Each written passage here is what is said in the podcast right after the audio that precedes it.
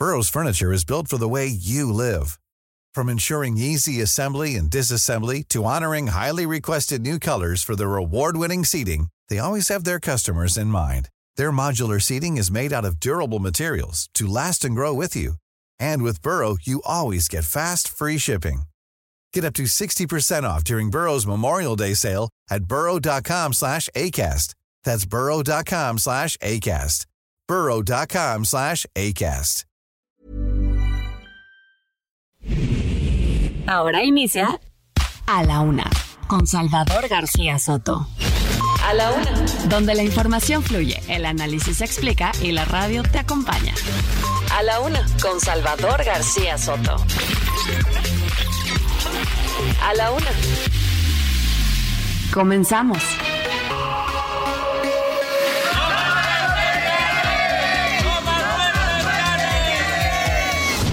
Es bien sabido que es un oportunista y vividor de la izquierda. Usted cuando no le gusta algo o no le cumple sus caprichos, luego luego se pone a llorar. Y guardemos un minuto de silencio por los cinco jóvenes de Lagos de Moreno, Jalisco, que se suman a las miles de víctimas de violencia que vivimos en nuestro país.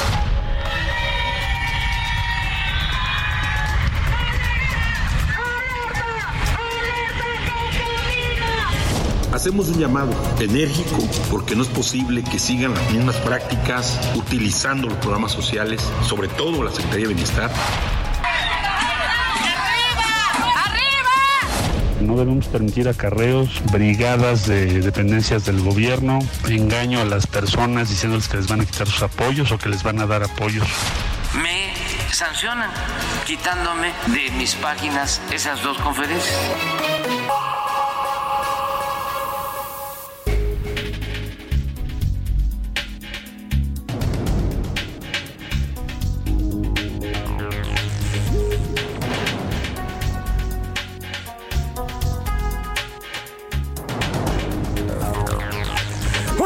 Con un minuto, una de la tarde con un minuto. Bienvenidas, bienvenidos a la una con Salvador García Soto en el Heraldo Radio. A nombre del titular de este espacio, el periodista Salvador García Soto, y de todo este gran equipo que hace posible día a día este servicio informativo que entregamos a usted a través de las frecuencias de Heraldo Media Group, Heraldo Radio, esta, este servicio y además este medio que llega de costa a costa y frontera a frontera. Les saludo con muchísimo gusto. A nombre también de todo este gran equipo, ellas y ellos, profesionales de la radio, del periodismo periodismo, de la producción. Yo soy José Luis Sánchez Macías y en unos minutos estará por acá Salvador García Soto en este viernes. Viernes, por fin viernes 18 de agosto. Estamos eh, cerrando ya esta primera semana, esta segunda semana del mes de agosto y enfilándonos ya al final de este, este octavo mes del año. Tenemos mucho que platicarle en esta tarde de, de viernes, esta tarde bastante, eh, amaneció medio nublado, pero mire, ha salido el sol. De cualquier forma, las lluvias continúan afectando no solamente al Pacífico, sino también al centro de esta República Mexicana.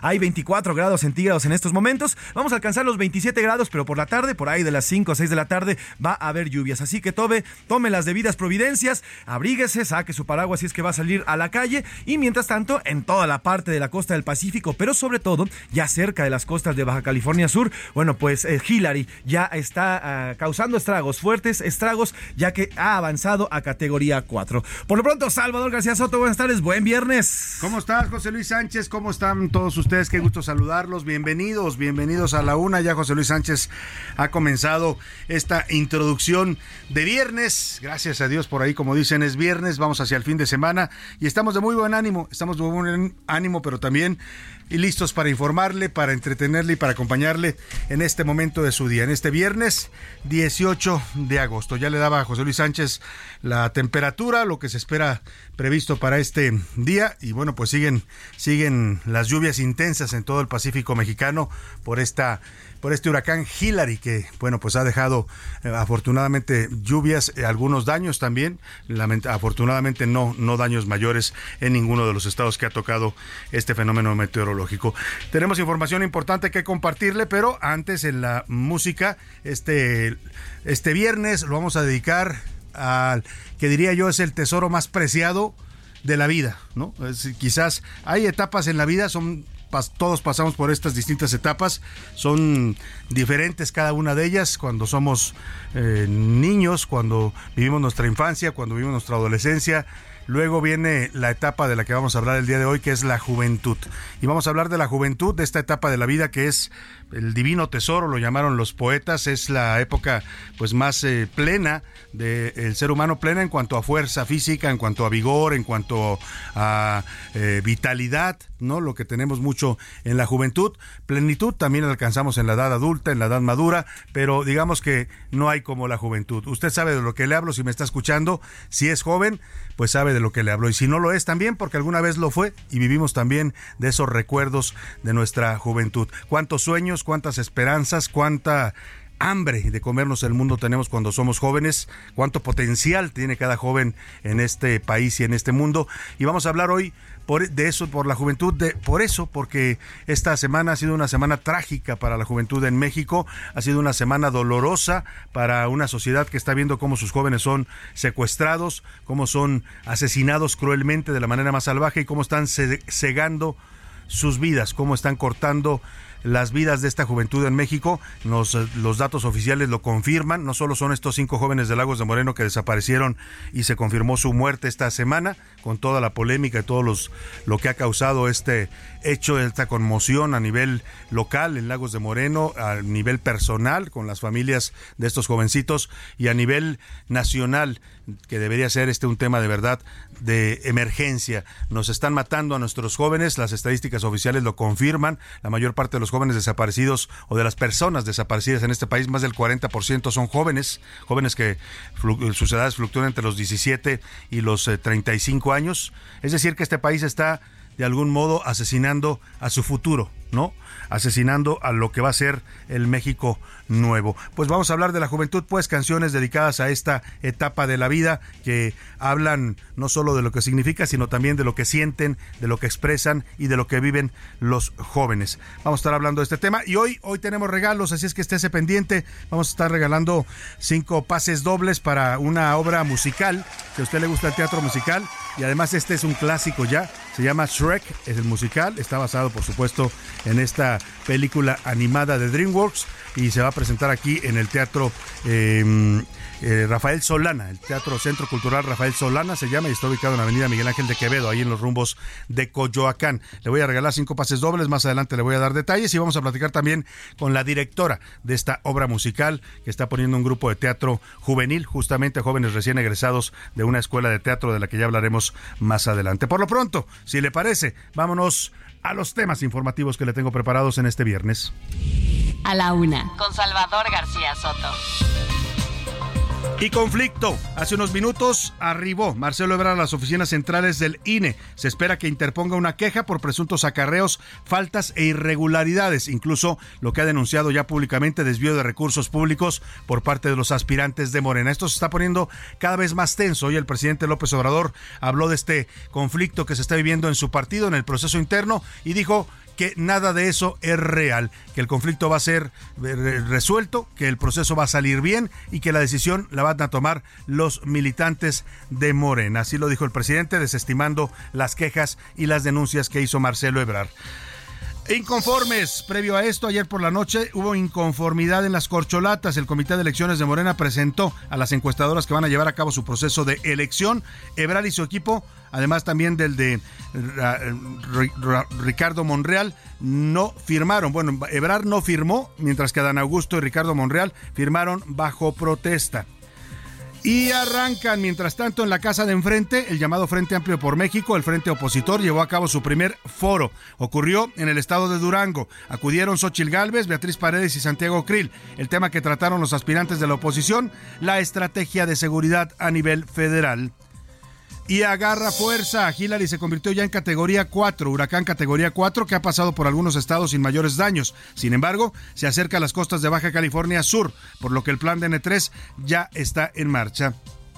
Y en la segunda hora de la una le voy a contar sobre la robótica y la inteligencia artificial. Se está llevando a cabo la conferencia mundial de robótica en China, en Pekín, China, y ya se ha presentado una nueva generación de robots y de máquinas de inteligencia artificial. Mire, usted puede encontrar en esta Convención Internacional de Robótica desde robots que reparten, que reparten correo o lo que se, le, se les indique repartir, hasta perros, perros robot, baristas, gente que puede preparar café, robots o máquinas que preparan café, hasta doctores que ya pueden realizar operaciones y cirugías complicadas. Así de avanzada está la inteligencia artificial.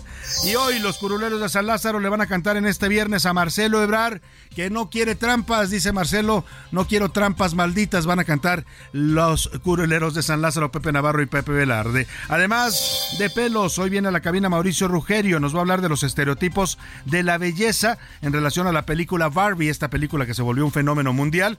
Va a platicar Mauricio eh, eh, Rugerio con nosotros sobre los estereotipos de belleza que imponen ciertas tendencias en el mundo.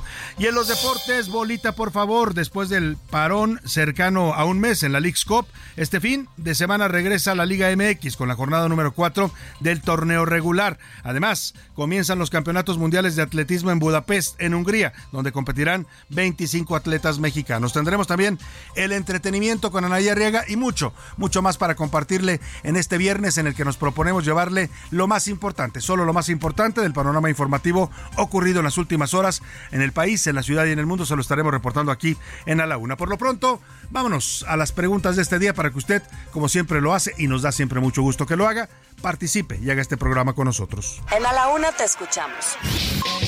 Tú haces este programa. Esta es la opinión de hoy. Y en las preguntas de este día le tengo eh, temas interesantes para que usted comente, opine, debata con nosotros los asuntos de la agenda pública de este país. El primero de ellos, dentro de Morena sigue, siguen las discrepancias internas, hay tensiones fuertes en Morena. Ya le, le daba este dato de que Marcelo Ebrar está dirigiéndose hacia el Instituto Nacional Electoral. No sabemos qué es lo que va a presentar, pero todo apunta hacia una impugnación formal, una queja por violaciones al proceso interno de Morena. Ahora ya fueron tres las encuestas o las encuestadoras que no le agradaron por lo menos a tres participantes. Ebrar ya le decía, no firmó el acuerdo que anoche les propuso la dirigencia de Morena para validar a estas casas encuestadoras. Adán Augusto y Monreal dijeron que firmaban bajo protesta.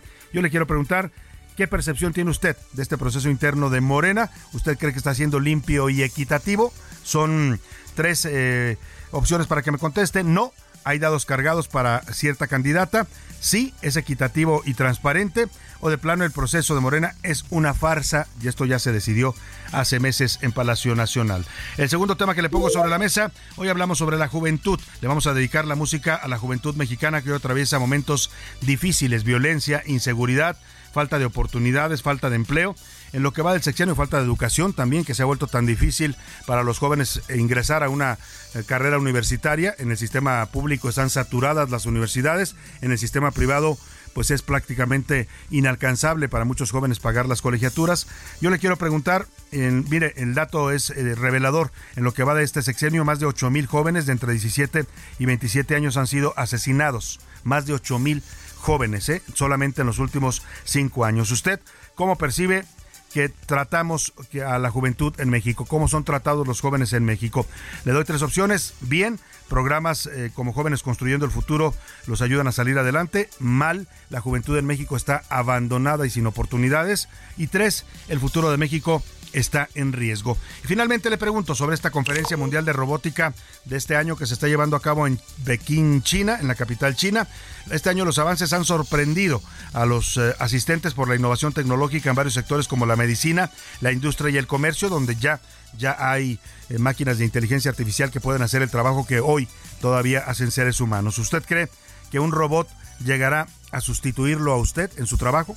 ¿Teme que un robot lo llegue a sustituir? O que pueda sustituir a otros trabajadores.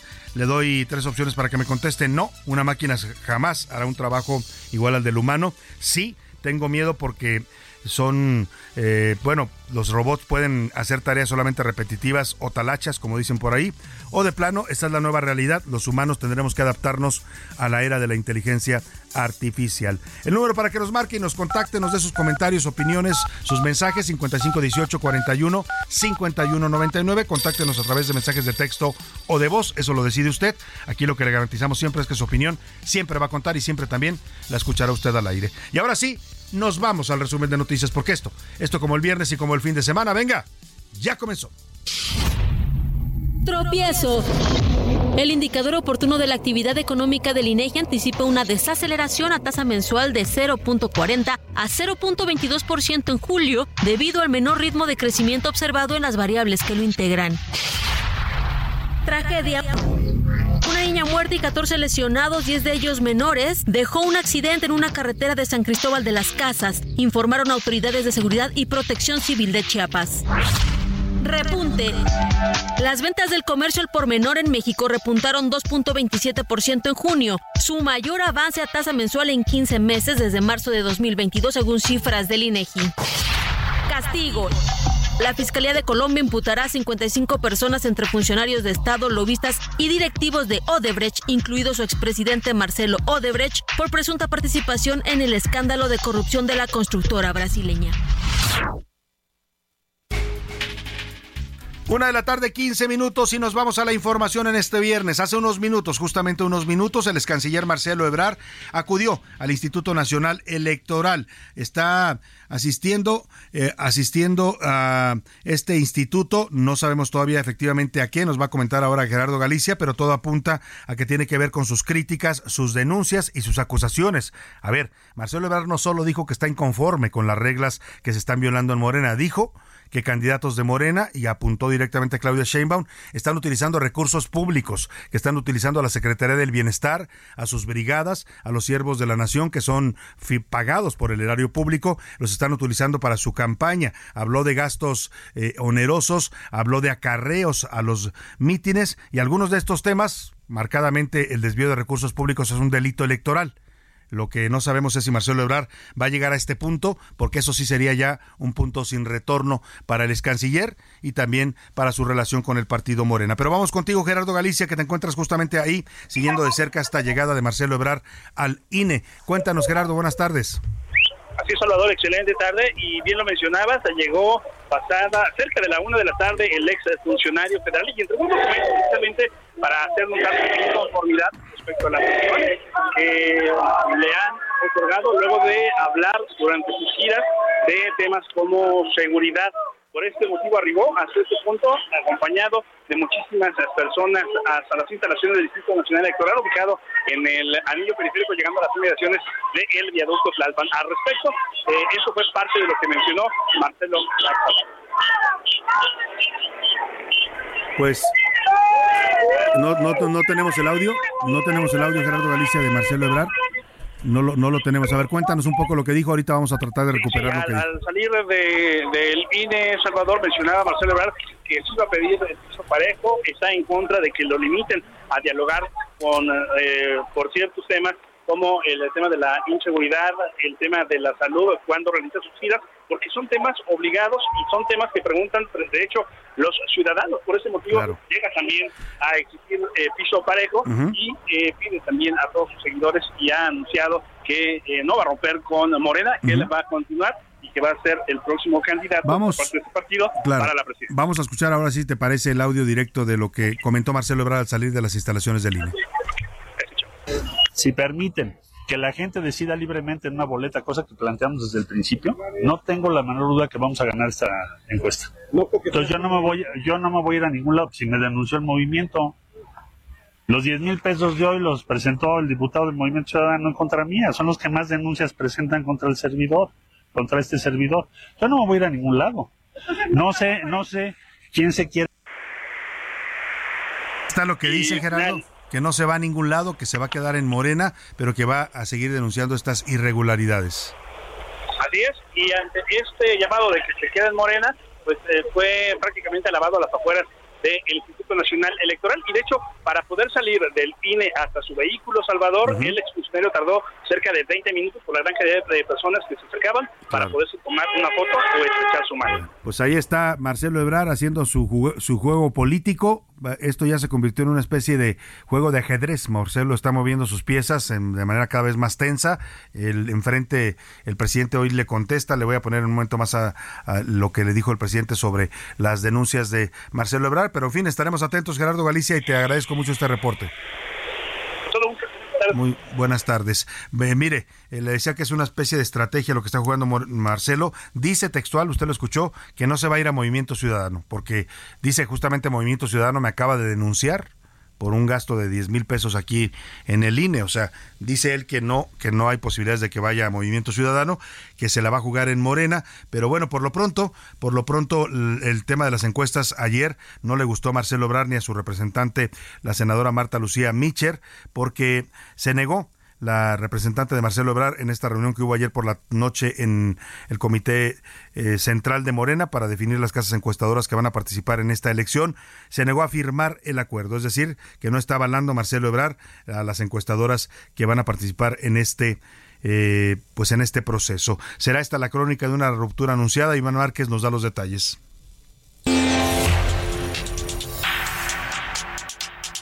Sin acuerdos y con reproches, Morena cerró el sorteo de las cuatro casas encuestadoras que definirán a su candidato presidencial. Fue en punto de las 6 de la tarde cuando la dirigencia de Morena y cinco de los seis representantes de las corcholatas se reunieron en el CEN del partido, en Avenida Ejército Nacional, en la Ciudad de México, donde la incertidumbre se hizo presente, ya que duraron más de cuatro horas encerrados. Marta Lucía Micher, representante de Marcelo Ebrard, no firmó, ya que está inconforme con las casas encuestadoras. Algunas de las casas encuestadoras que no reunían los requisitos y que no debían ser ni siquiera incorporadas en la, tómbola. Vamos a solicitar al Consejo Nacional que se reconsidere esa decisión. Es todo. Mientras que los representantes de Adán Augusto López y de Ricardo Monreal están bajo reservas. Hay cuatro encuestas que salieron, pero realmente de esas dos encuestas son las que creemos que eh, no han sido atinadas, han tenido discrepancias y son las que hemos pensado y que lo manifestamos desde, el inicio de la reunión, que eh, no deberían haber formado parte de eh, el proceso. Nosotros señalamos que si hay alguna inconformidad de algún aspirante, el partido debe abrir su criterio y tiene que buscar el mayor consenso posible. Ante el desacuerdo entre morenistas, Mario Delgado insistió en que fue seguro el sorteo y que en el transcurso de este día tendrán el resultado. Quiero reiterar que para proteger el trabajo de estas encuestadoras y que no tengan ningún tipo eh, de presión externa, no daremos a conocer sus nombres hasta el 6 de septiembre cuando se presenten los resultados. Así, la crónica de una ruptura morenista anunciada. Para la una con Salvador García Soto, Iván Márquez. Bueno, ahí está esto que está pasando en Morena, a pesar de las quejas de Marcelo Ebrard y de las denuncias, el presidente López Obrador descarta que haya ruptura al interior de su partido. Aclara que en la 4T dice, escuche usted, no sé si se lo dedicó a Marcelo Ebrard, juzgue usted, no hay lugar en la 4T para vulgares ambiciosos. Aquí no hay interés personal o de grupo que esté por encima del interés general, del interés del pueblo. No hay cabida para ambiciosos vulgares. Aquí se lucha por ideales, por principios. Bueno, pues ahí está la, dedicatoria del presidente. No sé si fue para Marcelo Ebrar, pero bueno, pues como dicen por ahí, el que le quede el saco, que se lo ponga. Vámonos a la casa de enfrente porque en el Frente Nacional Amplio, en el Frente Amplio por México, la oposición, Xochil Gálvez, Beatriz Paredes y Santiago Krill, estuvieron ayer debatiendo, discutiendo sobre el tema de la seguridad de nuestro país. El foro que se llevó a cabo en la ciudad de Durango se llamó Vivir en México y ejercer derechos. Escuchemos esto, esta selección de audios de lo que dijeron los eh, aspirantes de la oposición a la presidencia de la República. La impunidad, la corrupción, la inseguridad están vinculadas a la falta de un Estado de Derecho. La probabilidad que se castigue un delito en México es del 1%. Y por eso se explica que seis de las diez ciudades más violentas estén en México. Hoy México está de luto. Todas y todos nos debemos de sentir indignados y horrorizados por lo que le pasó a estos jóvenes en Lago de Moreno, Jalisco. Esto no solo sucede en Lagos de Moreno, Jalisco, sucede en muchas otras ciudades de nuestro país todos los días. Nada sería más grave que la cohabitación cotidiana con el miedo. Planteo a nuestros compañeros dirigentes que exijamos en este momento, ahorita, un cambio de timón, porque si a cifras nos vamos, de aquí a 2024, a octubre de 2024, más de 25 mil personas estarán muertas. el panorama que pintan sobre seguridad, un panorama que la oposición ve pues drástico, un panorama que está mal, cuestionan la estrategia y hablan de este caso de los jóvenes de Lagos de Moreno. Y en la música de la juventud vamos a arrancar con algo que siempre buscan todos los jóvenes. Todos los jóvenes quieren siempre pasárselo bien. De esto cantan los hombres G y regresamos después de la pausa.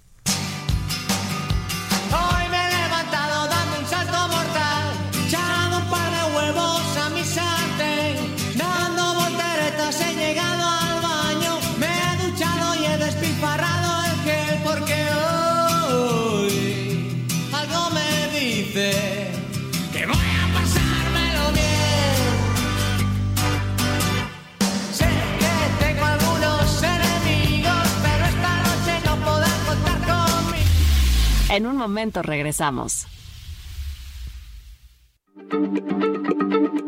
Heraldo Radio, la H se lee, se comparte, se ve y ahora también se escucha.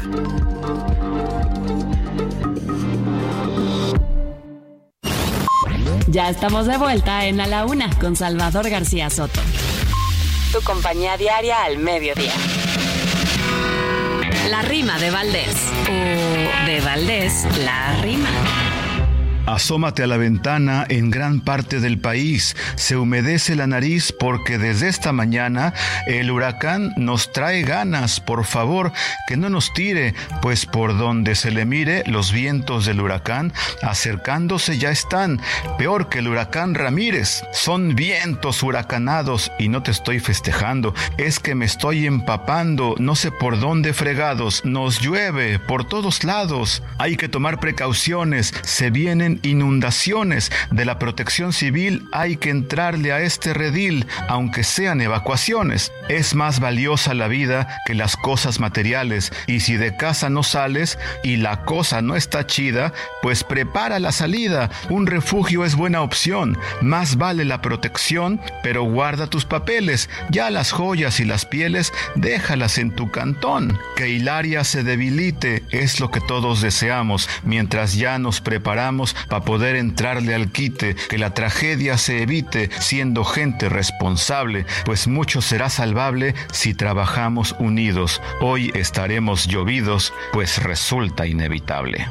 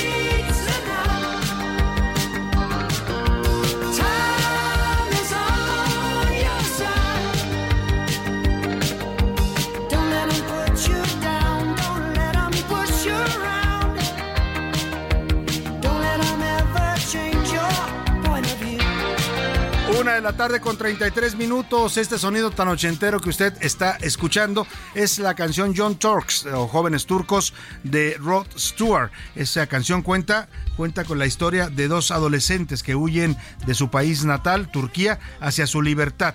Eh, se evoca la rebeldía y es acompañada por el ritmo del New Wave, allá que sonaba fuerte en los años 80. Habla de un fenómeno, fíjese, eran los 80 y ya hablaba de la migración de jóvenes, que es otro problema que enfrenta la juventud en el mundo. muchos jóvenes que no encuentran oportunidades en su país, eh, pues huyen en busca de mejores horizontes hacia otros países con todo lo que eso significa. Huyen de manera ilegal y tratan de llegar a otras naciones donde encuentren oportunidades. Lamentablemente, este fenómeno se ha ido radicalizando, ¿eh? porque hoy cada vez son más jóvenes los que huyen de su país. Estamos hablando ya de niños, que migrantes también, un fenómeno nuevo en la actualidad en esta problemática internacional de la migración. La letra dice, tenemos solo una oportunidad de vida, tomémoslo mientras todavía no tengamos miedo, porque la vida es tan breve como un puñado de arena. Eso es la juventud, hay que vivirla intensamente porque pasa pasa y si no aprovechamos esa etapa de la vida, después nos lamentamos. Escuchemos Jóvenes Turcos, estamos en el homenaje a la juventud, a la juventud mexicana en estos tiempos difíciles que enfrenta en México.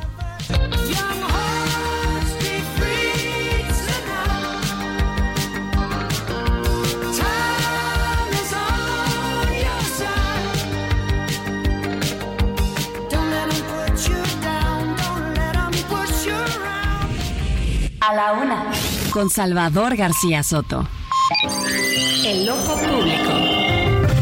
En A la Una tenemos la visión de los temas que te interesan en voz de personajes de la academia, la política y la sociedad. Hoy escuchamos a Jimena Céspedes en hashtag La conversación en tiempo real. El Ojo Público. De los niños, no, pasamos al luto nacional. El pasado 12 de agosto, cinco jóvenes fueron reportados desaparecidos en Lagos de Moreno y posteriormente reconocidos en un video de horror, por cierto, en redes sociales y la posterior confirmación de la muerte. Ante este hecho, presuntamente en una mañanera le preguntaron al presidente por el suceso y de acuerdo con las redes sociales, el presidente dijo que no oía y prosiguió a contar una anécdota. Ante este tema, solo el 3% está a favor del presidente. Señalan que antes de emitir juicio se debería considerar el contexto, pero el 97% restante está en contra. Acusan al mandatario de falta de humanidad y sensibilidad y cuestionan su idoneidad como líder del país ante su incapacidad para manejar situaciones de violencia e inseguridad. En cuestiones políticas estamos como la canción. De los ocho que quedaban, ya no restan sino siete. Y es que efectivamente en el proceso interno del Frente Amplio, Enrique La Madrid queda fuera. Xochitl Galvez sigue a la cabeza con casi 58 millones de personas alcanzadas, Santiago Krill con 41 y Beatriz Pérez crece significativamente un 26.6 millones de personas. El personaje de la semana es Marcelo Ebrard, tras su conferencia en la que señala que solo hay dos candidatos en posición de ganar, Claudia y él, y pide que se respeten las condiciones y se eviten los acarreos. El tema ha llegado a más de 18 millones de personas y está dividida la opinión pública. El 57% está a favor de la declaración, utiliza el concepto de acarreo monumental para denunciar una supuesta campaña negra en contra del candidato, mientras el 43% está en contra de las denuncias, consideran al aspirante como un hipócrita por denunciar una campaña negra y lo consideran prepotente y arrogante. Finalmente, no podemos dejar de mencionar las famosas supuestas 18 millones de firmas que hicieron ganar a Wendy Guevara en la Casa de los Famosos del pasado fin de semana. El tema llegó a casi 22 millones de personas y prácticamente fue 100% positivo. Consideran un triunfo para la inclusión y la diversidad que ganara una mujer trans. Tal parece que los políticos tienen mucho que aprender para lograr las firmas requeridas en la votación, pero mejor esperemos hasta septiembre y luego vemos. Soy Jimena Céspedes y nos vemos la próxima semana en A la Una. A la Una, con Salvador García Soto. Bueno, pues ahí está la conversación digital explicada esta semana por Jimena Céspedes de MW Group. Interesante porque pues usted escuchó todo lo que se movió en las redes sociales desde este caso que causó conmoción de los cinco jóvenes desaparecidos en Lagos de Moreno hasta los aspirantes presidenciales, Marcelo Ebrard, ¿no? Con esta denuncia que hace que se vuelve viral. También, por supuesto, lo que comentaba el crecimiento de Beatriz Paredes en el Frente por México. En fin, lo que la gente habla en las redes sociales en esta sección de Jimena Céspedes que agradecemos siempre nos actualiza cómo está el panorama en la conversación digital en tiempo real. Vámonos a precisamente este tema, eh, pues el caso de los jóvenes del Lagos de Moreno. Eh, que ha horrorizado y ha conmocionado, ha sacudido, diría yo, a muchos sectores en este país. El presidente López Obrador, que pues hay esta polémica, él dice que no escuchó, ¿no? La verdad es que yo eh, no no tengo mis serias dudas de que el presidente realmente no haya escuchado, pero esa es su versión oficial. No escuché y entonces los medios manipularon y dijeron que yo había hecho un chiste de una tragedia. Eh, ahí, ahí vamos a dejar el asunto. Usted escuchó lo que escuchó, yo le puse el audio, lo hemos revisado en varias ocasiones. Se escuchan los gritos y se escuchan las preguntas. Es rarísimo que si nosotros lo oímos aquí en una grabación, el presidente no lo haya oído ahí en vivo cuando en la dinámica diaria de las conferencias lo vemos, cuando algún reportero le grita, alcanza a escuchar perfectamente y contesta. Eso es, hecho, esa es la, en muchos casos la dinámica. A veces hablan al micrófono, pero a veces gritan la pregunta y el presidente contesta. Pero en fin, vamos a dejar ahí la polémica. Por lo pronto el presidente habló de este tema, de este caso. Eh, pues ahora sí, lo que no hizo ese día, lo que no quiso hacer ese día o no lo hizo simplemente, lo dice el día de hoy, que están colaborando con las autoridades de Jalisco para esclarecer este horrible, este doloroso y este crimen inaceptable.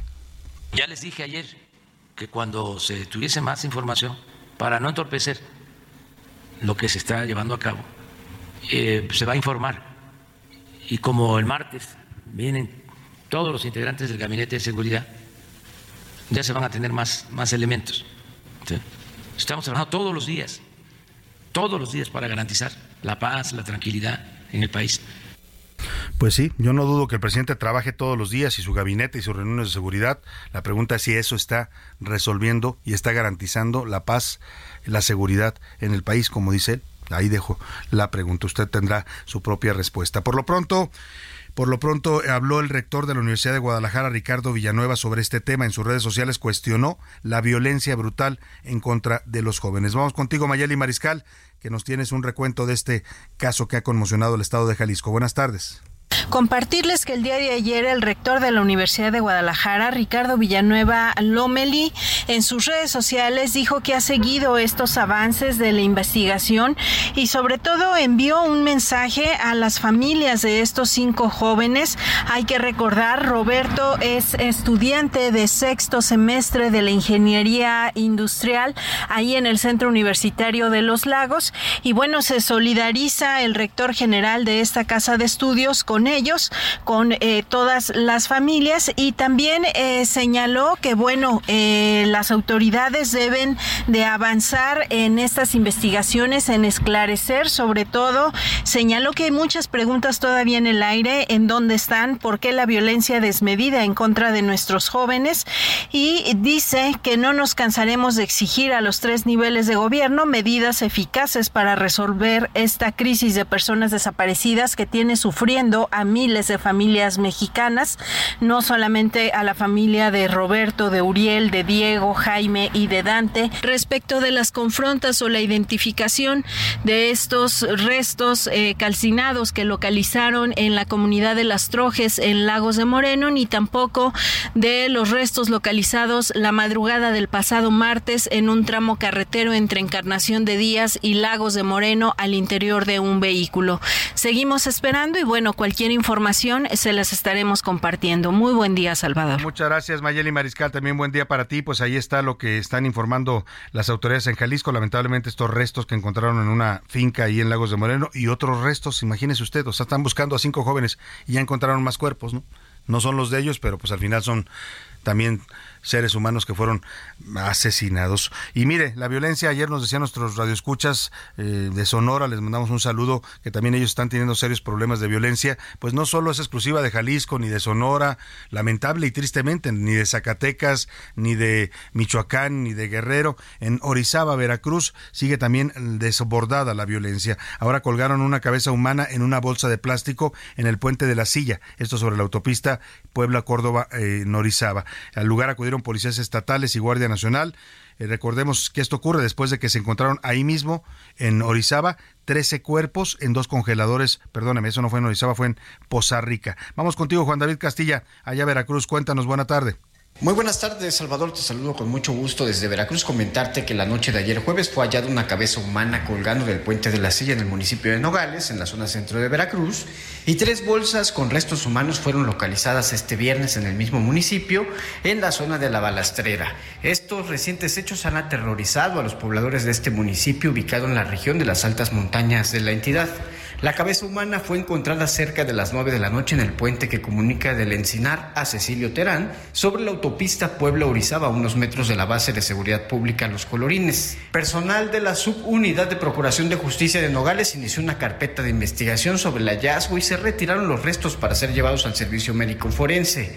La mañana de este viernes también fueron abandonadas tres bolsas con restos humanos a un costado de la carretera Puebla-Orizaba, a la altura de la comunidad balastrera, y se habla de que podrían corresponder a la cabeza abandonada la noche de ayer.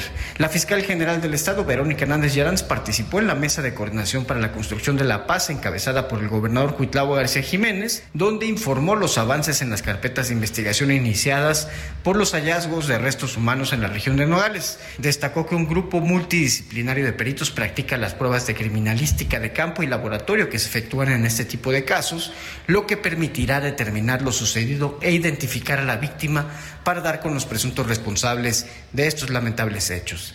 Este es el reporte desde Veracruz, Salvador.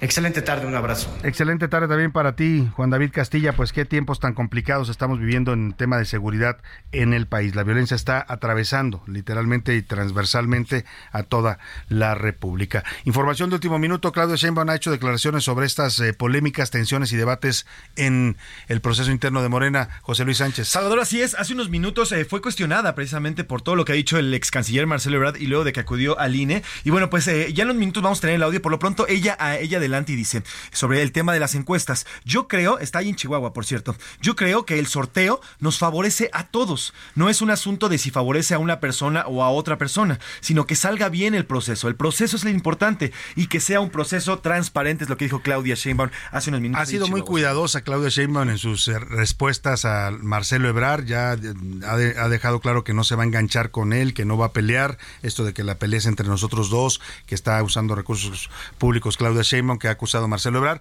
Ella simplemente dice pues que no es cierto, pero que no va a, a discutir con Marcelo Ebrard. Pero vamos a nosotros sí, a, no a discutir, pero sí a platicar y escuchar su análisis siempre puntual e importante en estos temas políticos de México. Saludo en la línea telefónica a Ramón Alberto Garza, él es director de Código Magenta. Querido Ramón Alberto, un gusto saludarte. Buenas tardes. Mi querido Salvador, ¿cómo estás? Buenas tardes. Oye, pues cómo entender todo esto que está pasando en Morena. Algunos piensan que esto ya estaba anunciado, pero al final está pues emergiendo esta tensión que siempre se mantuvo por debajo de la mesa. A ver, Salvador, fíjate que me parece que estamos ante el quiebre más importante de, campa de precampañas de esta temporada. Eh, ¿Por qué te lo digo? Primero porque la forma en cómo salió Marcelo Ebrard a decirlo no fue el de una queja, el de decirme están haciendo una campaña negra, están acarreando gente, etcétera, sino una denuncia puntual, oficial, diciendo están usando recursos de la Secretaría del Bienestar, es decir, una entidad federal, y de el gobierno de la, de la Ciudad de México para apuntalar la campaña de, no dijo el nombre, pero dijo de la favorita y obviamente los dos términos que está hablando de, los lugares que están aportando el recurso apuntan hacia allá. Esa denuncia eh, es muy delicada porque pues tendría que tener las pruebas suficientes. Capítulo 2, pues ayer como viste, ya vino el respaldo de legisladores, 82 de Morena, 27 del Verde y 8 del PT, en total 117 diputados que ya fueron a poner sus respectivas quejas y denuncias a la Comisión de Quejas del INE, a la Fiscalía Especializada de Delitos Electorales, a enviarle también una carta al presidente y van pues contra la Secretaria de Bienestar, que es una secretaria de Estado. Entonces no es una cuestión menor.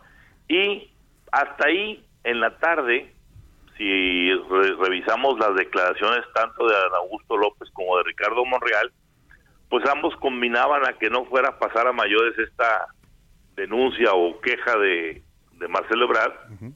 Y pues nada, que en la noche, tarde, noche, pues se reunió la, la comisión de encuestas y pues se, se destapó otra caja de Pandora cuando pues se, se ponen sobre la mesa las, las potenciales casas encuestadoras para hacer la famosa encuesta que decidirá al coordinador traducido al español al candidato o candidata de Morena y resultó que pues se violentó flagrantemente una de las reglas que se habían establecido, Salvador, uh -huh. que era la regla de decir que cada eh, precandidato iba a poner sobre la mesa aquellas casas, en, antes de incluso de, que se eligieran las posibles casas, cuáles eran las que ellos no tenían confianza, es decir, se, siempre se les otorgó un derecho de veto a los precandidatos.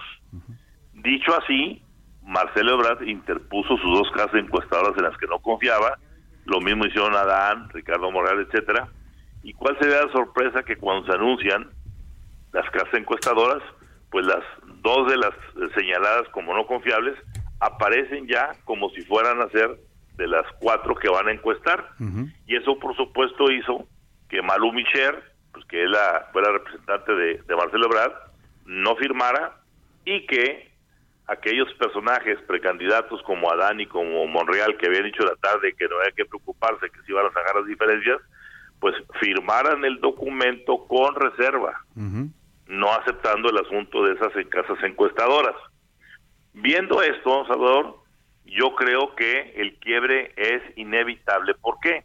Porque el golpe, si estarás de acuerdo, que da Marcelo Ebrard va directamente a Palacio Nacional. Claro. Porque de él depende la Secretaría del Bienestar.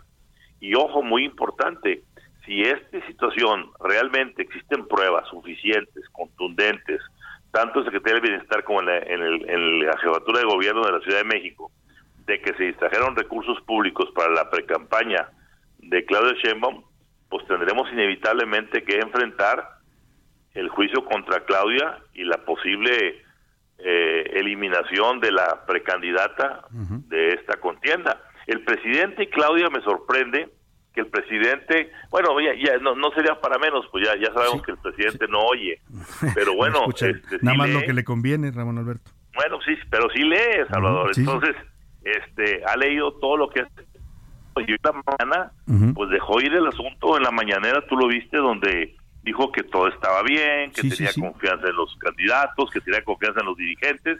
Yo por ver los rostros nada más de Mario Delgado y de Alfonso Durazo ayer en la tarde después del evento de las encuestas, me queda claro que las cosas no están nada bien y esto pinta para ser un final de pelea de antología. Ahora, esta posición del presidente, ya lo decías tú, ha negado las, eh, las acusaciones de Marcelo, ha dicho que no está interviniendo la Secretaría del Bienestar y hoy hace una frase que dice aquí no hay cabida para vulgares ambiciosos.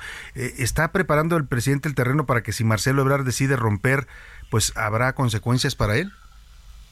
Pues yo creo que sí, yo creo que él está pensando, yo, yo creo que él siempre sintió, mira, Salvador, déjame decirte algo, y tú vas a entender porque tú eres un acucioso analista del quehacer político del país. Muchas gracias. Mm, eh, no, no, ¿No te da esto un, de, un déjà vu, una situación de, del pasado, de estar viviendo de nuevo el, episodio Manuel Camacho, Carlos Salinas? Sí, es muy parecido. Recordemos algo, Manuel Camacho siempre pensó que él iba a ser el candidato, ¿por qué?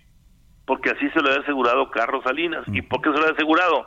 Porque Camacho en su tiempo le salvó en dos ocasiones, así lo sentía Camacho, a mí me lo dijo, dos veces la vida al presidente Salinas. ¿En qué momentos?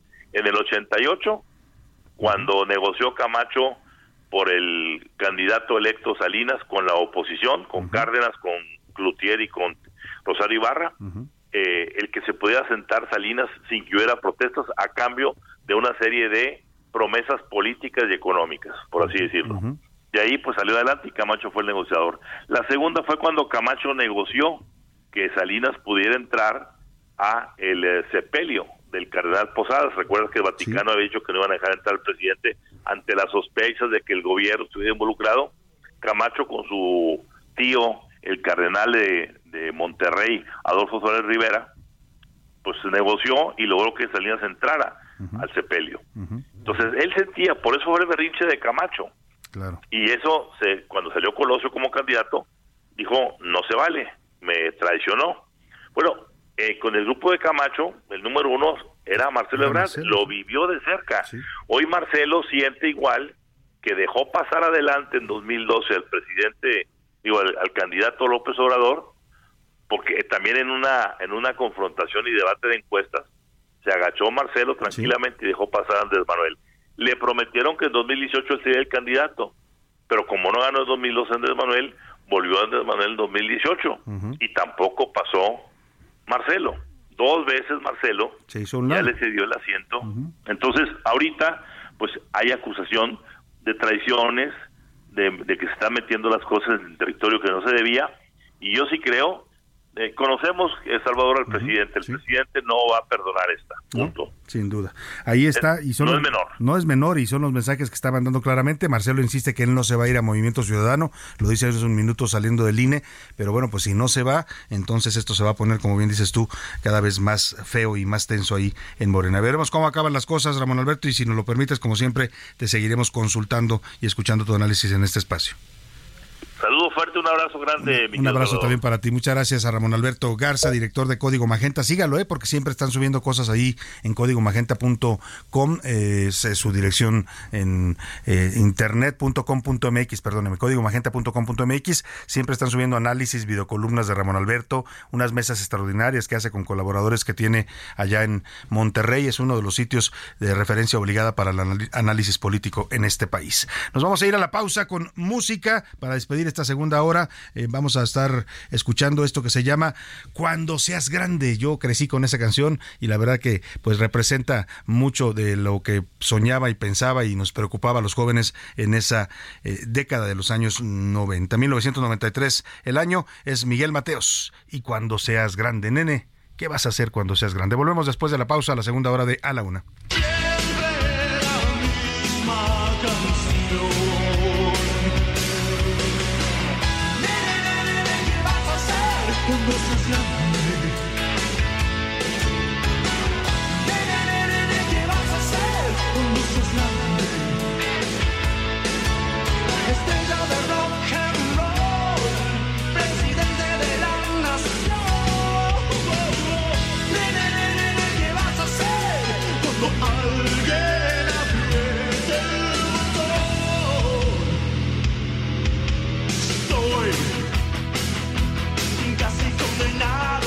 En un momento regresamos.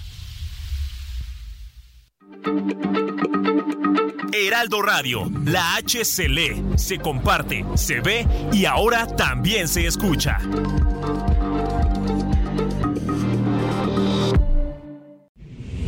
Ya inicia la segunda hora de A la Una con Salvador García Soto. A la Una, donde la información fluye, el análisis se explica y la radio te acompaña. A la una, con Salvador García Soto. A la una. Comenzamos.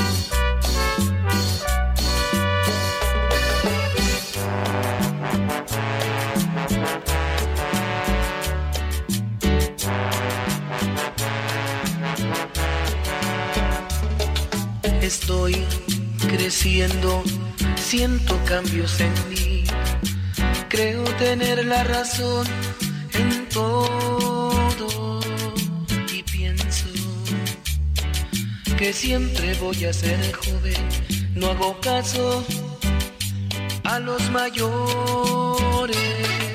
Siento que no me comprenden, que sería mejor no vivir más, no vivir más.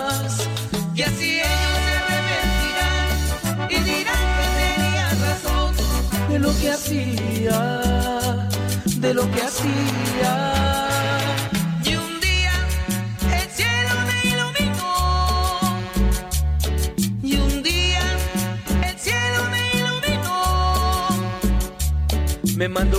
De ojos color miel. Lo vi cuando meditaba en el jardín. Se acercó hacia mí, diciéndome que era muy joven conversamos muchas cosas más, muchas cosas más. Hasta que comprendí cosas que no entendía de la vida.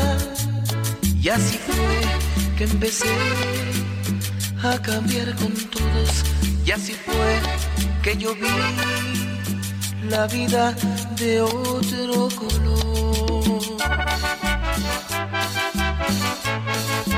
Son las 2 de la tarde en punto en el centro de la República. Los saludamos con mucho gusto. Iniciamos a esta hora del mediodía. Qué rápido se fue la primera hora. Estamos empezando ya la segunda hora de a la una. Y tenemos mucho, mucho todavía para compartirle información, historias, noticias, entrevistas, análisis, todo lo que día a día le ofrecemos en este programa. Saludamos con gusto a toda la gente que nos sintoniza desde la una de la tarde que arrancamos este espacio y también a los que están sumando en esta segunda hora a nuestra audiencia. Sean ustedes bienvenidos. Esto es a la una.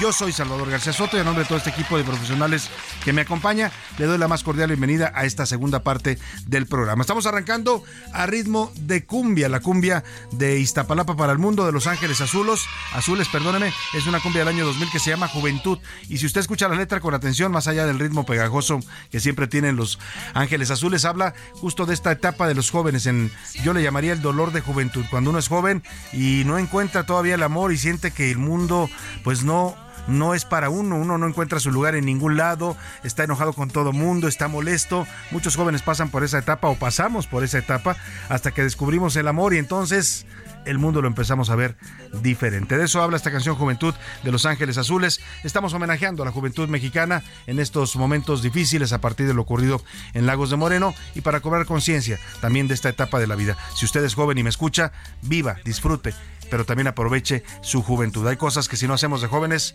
después nos arrepentiremos. Escuchemos un poco más de esto de Los Ángeles Azules y seguimos, seguimos con mucho más para usted aquí en A la Una.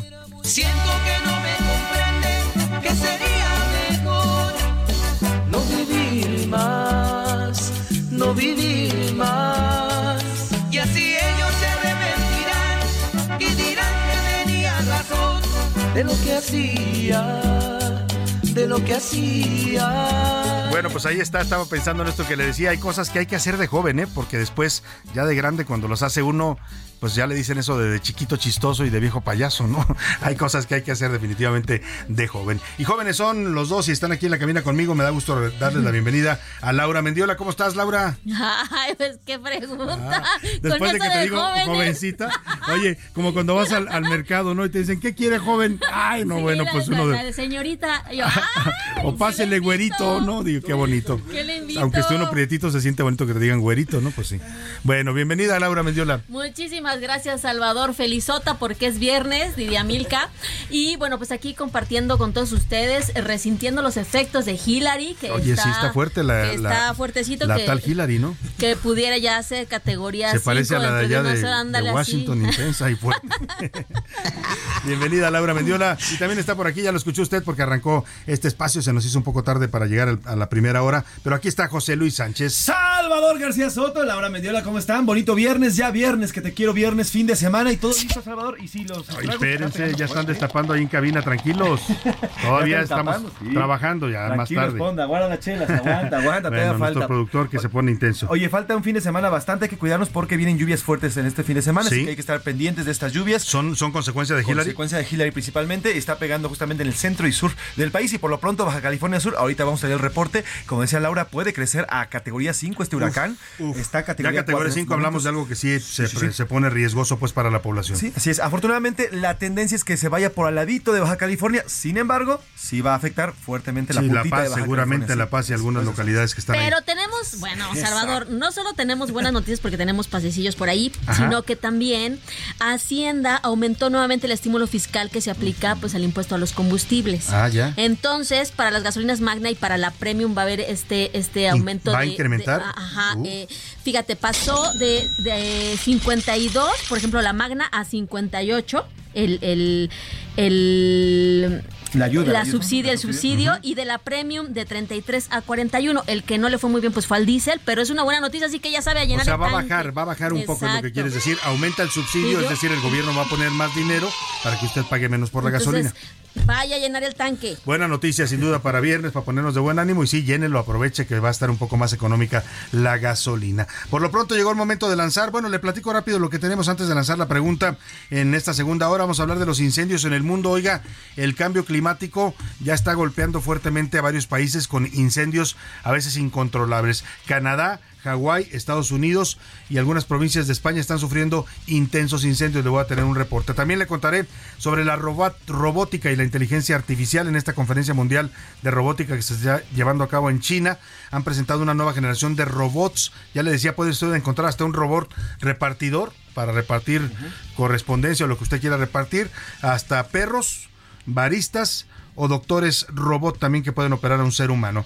También este domingo habrá elecciones anticipadas presidenciales en el Ecuador. El país llega en medio de una ola de violencia sin precedentes. Han asesinado a un candidato presidencial, Fernando Villavicencio, y a un dirigente de un partido de la izquierda también allá en eh, Ecuador. Vamos a tener pases dobles para la obra musical Shrek. Shrek, eh, Shrek el musical, es esta historia de Shrek, pero en comedia musical. Va a ser un musical hecho por una nueva generación de jóvenes actores de un, centro teatral. Ya le daré más adelante detalles. Por lo pronto, vamos a avanzar. Pues de, una vez lanzamos la pregunta para los, los boletos, perdóneme, ¿no? Para que usted se vaya a ver. La obra es viernes y sábado. Las funciones son 18.30 y 21 horas el viernes y el sábado a las 11 y a la 1.30 de la tarde. Viernes 25 pues, de, agosto y sábado 26 de agosto. Sí, no es esta semana, es el próximo fin de semana. Nos estamos adelantando para que usted planee su siguiente fin de semana. 25 de agosto es la fecha y sábado 26 de agosto. Y la pregunta, venga los redobles para que se lleven estos pases dobles, cinco pases dobles para ver la obra Shrek, el musical escolar, es ¿Cómo se llama la novia de Shrek? Ah, se las puse facilita, bueno. ¿No? Está fácil, ahí está para que contesten. Ahora sí lanzamos la otra pregunta en este espacio. ¿Qué dice el público? Y hay muchos comentarios, Salvador, y agradecemos como siempre todos ellos. Salvador, buenas tardes. Eh, es, muy triste ver a este presidente tan eh, descalificador. Insulta, miente y nos agrede al pueblo mexicano cuando las cosas no le salen bien o cuando las cosas no están a como él quiere. Saludos, nos dice José García. Oye, ayer lanzó hasta una amenaza eh, con este tema que le molestó porque él dice que no escuchó, ese es su argumento oficial, que por eso no quiso, no contestó, más bien hizo una broma sobre el tema de los jóvenes de Lagos de Moreno eh, pues eh, ayer hace una amenaza a los, dice, a los dueños de los medios. No son los conductores, dice. No son los conductores, ya no es Ciro, ya no es eh, López Dóriga. Ahora son los dueños de los medios. Y estoy tomando nota, dice el presidente. No sé cómo pues se tome eso, pero parece que sí es un, una amenaza. Así nos dicen también eh, por acá. Buenas tardes, Salvador. Eh, ¿De dónde salieron los millones que han utilizado las corcholatas en este tema? ¿De dónde han salido todo el dinero que han utilizado todas las corcholatas en el tema de, en el tema electoral que me llevan más de un año? Alguien debería de hacer algo porque entonces ese dinero es dinero nuestro que se está malgastando y podría ponerse en pues, medicinas y otras cosas. depende a quién le pregunte, pero según Marcelo Ebrard están saliendo de la Secretaría del Bienestar, están saliendo de algunas dependencias eh, del gobierno de la Ciudad de México, es lo que él sugiere en estas denuncias públicas que hace y a otros dicen también que pues hay dinero no declarable, ¿no? Que le están financiando a algunos empresarios, a otros candidatos, en fin, hay mucho dinero en las campañas de Morena, eso queda bastante claro. Nos dicen por acá el señor José Alfredo Ambrosio en cuanto a la inquietud de Marcelo Ebrard acerca de que Claudia Sheinbaum lleve gente acarreada a sus mítines, estos comentarios no son infundados, porque por ejemplo, para ejemplo, el pasado domingo Claudia Sheinbaum estuvo en Tehuantepec y reportaron alrededor de 50 mil personas. ¿Cómo reúne 50 mil personas si se trata de un meeting de un partido, no de un meeting para hacer cuestiones electorales. Saludos, Salvador. O sea, el acarreo es parte de las prácticas de la política mexicana. Todos los partidos lo hacen, ¿eh? Y Morena lo ha perfeccionado, lo heredó de su herencia prista y lo está perfeccionando. Nos dicen por acá la señora Fabiola González eh, Alcaraz. Salvador, no solamente hay cosas que uno debe de hacer como joven, las tiene que hacer porque al final uno se arrepiente de lo que no hace, no de lo que hace. Saludos. Eso me gusta mucho. Saludos. También le mando aquella frase de Salvador Allende en el Paraninfo de la Universidad de Guadalajara, creo que era 1973 cuando vino, antes de que le dieran el golpe de Estado y él se suicidara para no ser capturado por las fuerzas del general Augusto Pinochet, las fuerzas golpistas en Chile, dijo ahí en la Universidad de Guadalajara, ser joven y no ser revolucionario es una contradicción hasta biológica. Y yo creo y siempre he querido en esa frase. Nos dicen por acá, Salvador, buenas tardes. El proceso de Morena desde que inició, todo México sabe que ya estaba decantado para una sola persona. Nada más le están haciendo al tío Lolo para hacer un que es que proceso, pero ya todos sabemos para dónde está decantado. Me gusta eso del tío Lolo. ¿Se han imaginado ustedes cómo era el tío Lolo? No, nunca. Ese, yo ¿Por qué le haces al tío Lolo? ¿Te han dicho eso, Laura? No te hagas como el tío Lolo. Me imagino al tío Lolo. Bueno. Dicen saludos, Salvador. Buenas tardes. Sobre el tema de la violencia y los jóvenes y la juventud, yo creo que en México hemos abandonado a nuestros jóvenes, pero no solamente los gobernantes, también nosotros como, como padres hemos abandonado parte de la educación, hemos abandonado parte de los valores. Hoy las familias en este ámbito, en ese ímpetu de llegar a la libertad, hemos dejado y hemos soltado de más a nuestros jóvenes y hemos llegado a una juventud perdida. Saludos, Salvador, nos dicen por acá. Muchos saludos para usted también. Nos dice, saludos, Salvador. Eh, es decir, que ahora que, nos dice por acá, con respecto a la pregunta 3, ¿tendré que comprar un robot que me haga los, los cafés que yo me estoy haciendo todas las mañanas? Pues, saludos, Salvador. Pues vamos, a llegar, vamos a llegar a ese punto. ¿eh? Ya tenemos, recuerde usted, mucha gente ya tiene en su casa estos asistentes de voz, ¿no? que son los la, la Alexa o el Google o todos estos, que ya le resuelven muchas cosas. Usted quiere saber qué hora es, le pregunta a este aparatito, le quiere saber la temperatura en ese momento, quiere saber, y muchas cosas se las contestan. Sí, les puede pedir hasta un, coche. A ver, si usted sabe manejar Puedes comprar por ella Puede comprar, puede pedir un Uber, puede, puede pedir a la farmacia, al mercado, donde Puedes manejar tus luces. Sí, sí, sí, lo que usted quiera. todo. y bueno, nos dicen por acá, el presidente toma nota de los empresarios de los medios, pero los mexicanos estamos tomando nota de todo lo que está haciendo en este gobierno, nos dice Pedro Islas. Saludos. Muy bueno, muy interesante las opiniones, como siempre, de nuestro público. Por cierto, a los de los pases dobles para el teatro se me olvidó darles el teléfono para que manden sus mensajes y se los lleven 5518 41 51 99. Laura Mendiola, ¿qué dice la comunidad Twitter en arroba ese García Soto? Nuestra comunidad en X, Salvador, dice. Yo, estoy en el pasado, en Twitter. No, Twitter, a ver, a ver, todavía. me resisto, me resisto esto de X. A ver, si tú todavía pones twitter.com, sigue apareciendo Twitter. ¿eh? Acabo de delatar mi edad, no, no, le voy a llamar X. Pero bueno, Twitter sigue llamándose Twitter en el, en el URL, ¿eh? Así que no se preocupen, todavía se llama Twitter. Bueno, decimos aquí que usted cree que un robot puede sustituir a un trabajador, el 7% coincide que no el 71% que sí, pero en ciertas áreas y el 22% que es la nueva realidad y tendremos que adaptarnos. Eh, ¿Cómo percibe que son tratados los jóvenes en nuestro país? 6% que bien, porque hay programas sociales para ellos, el 42% que mal, considera que están abandonados y el 52% que precisamente pues la juventud está en riesgo porque pues son el futuro. Eh, sobre nuestra tercera pregunta, ¿qué percepción tiene el proceso del proceso interno de Morena? 39% que ya está cargado el barco de un lado, el 6% lo ve equitativo y el 56% los dados ya están. Los dados se cargaron hace rato. Ya, está la candidata. El, dedito ya habló. Más mensajes, José Luis. Tengo un mensaje muy interesante, Salvador Mira, nos escribe Francisco Carmona. Hola, Salvador y equipo. Tengo 19 años, va a ser mi primera votación esta del próximo año. Y como joven, que además voy, estoy saliendo de la prepa rumbo a la universidad, quiero contarles que me siento perdido. Me siento perdido en mi país, me siento perdido en mi ambiente. Mis amigos muchas veces hablan de algunas cosas o de otras, pero en su mayoría es violencia o drogas o ese tipo de cosas que vemos en las noticias. Yo hoy como joven estoy estudiando, echándole muchas ganas. lastimosamente, la escuela en la que estoy, pues muchas veces faltan los profesores o no hay el material suficiente o a veces tengo que ir a chambear porque tengo que ayudar en mi casa. Hoy los jóvenes parece que estamos perdidos porque nos han abandonado, o así me siento yo. Y no lo digo por mis padres, ni lo digo por mis hermanos, lo digo por el Estado, por un país que pareciera que no está cerca de mí, que pareciera que no me atiende y pareciera que no quiere que yo en un futuro sea un mexicano próspero. Saludos, Salvador. Saludos desde Iztapalapa. ¿Cómo se llama? El, eh, nos dice Francisco Carmona. Francisco Carmona, te mandamos un abrazo y yo creo que no eres tú, es, una, es un tema generacional, es un tema de lo que está viviendo este país, de verdad. Te mandamos un abrazo, todo el ánimo, toda la solidaridad. Yo lo único que te podría decir es lucha lucha por tus sueños aún contra toda la adversidad, aún cuando el país te cierre las puertas, hay que abrirlas y hay que aprovechar esa juventud que tienes para seguir adelante, ¿no? No te no decaigas en tu ánimo y no renuncies nunca a tus sueños. Se dice, se es una parece un lugar común, pero es lo que tenemos que hacer cuando somos jóvenes, no rendirnos, porque siempre siempre los jóvenes van a enfrentar la adversidad. Quisiera decirte que eso va a cambiar, que tu país va a ser mejor, que vas a tener mejores oportunidades, que los, las elecciones te van a servir para resolver las cosas, pero lamentablemente no te lo puedo decir. Yo tengo un hijo de tu edad y lo veo igual que tú. A veces se pone a pensar y me dice, oye, no sé, no voy a votar, no, mejor no voy a votar porque no me convence ninguno, porque esto, porque... Y bueno, pues es una etapa y yo lo que te mando es un abrazo y mucho ánimo, mucho ánimo para que sigas adelante y para que encuentres los caminos que te tiene deparados el destino. Ánimo, Paco, te mandamos un abrazo. Por acá eh, nos dice Ana Mendieta, saludos Salvador, siempre te escucho y nunca me leen. Ya lo estamos leyendo. ojalá que la gente que, que ama y que sigue al, presidente López Obrador se dé cuenta de lo que está pasando, de la crueldad y cómo está traicionando a nuestro país. Nos dice saludos la señora, la señora Mendieta. Muchos saludos también para usted, señora Mendieta, a todos los que se comunican con nosotros. Gracias, de verdad, siempre leímos sus mensajes y sus comentarios. Nos da mucho gusto siempre recibirlos. Y vámonos rápidamente, si le parece, a esta información sobre los robots, ya que hablamos de eso y le preguntamos. La cumbre mundial de la inteligencia artificial de robótica se está llevando a cabo en Pekín, China.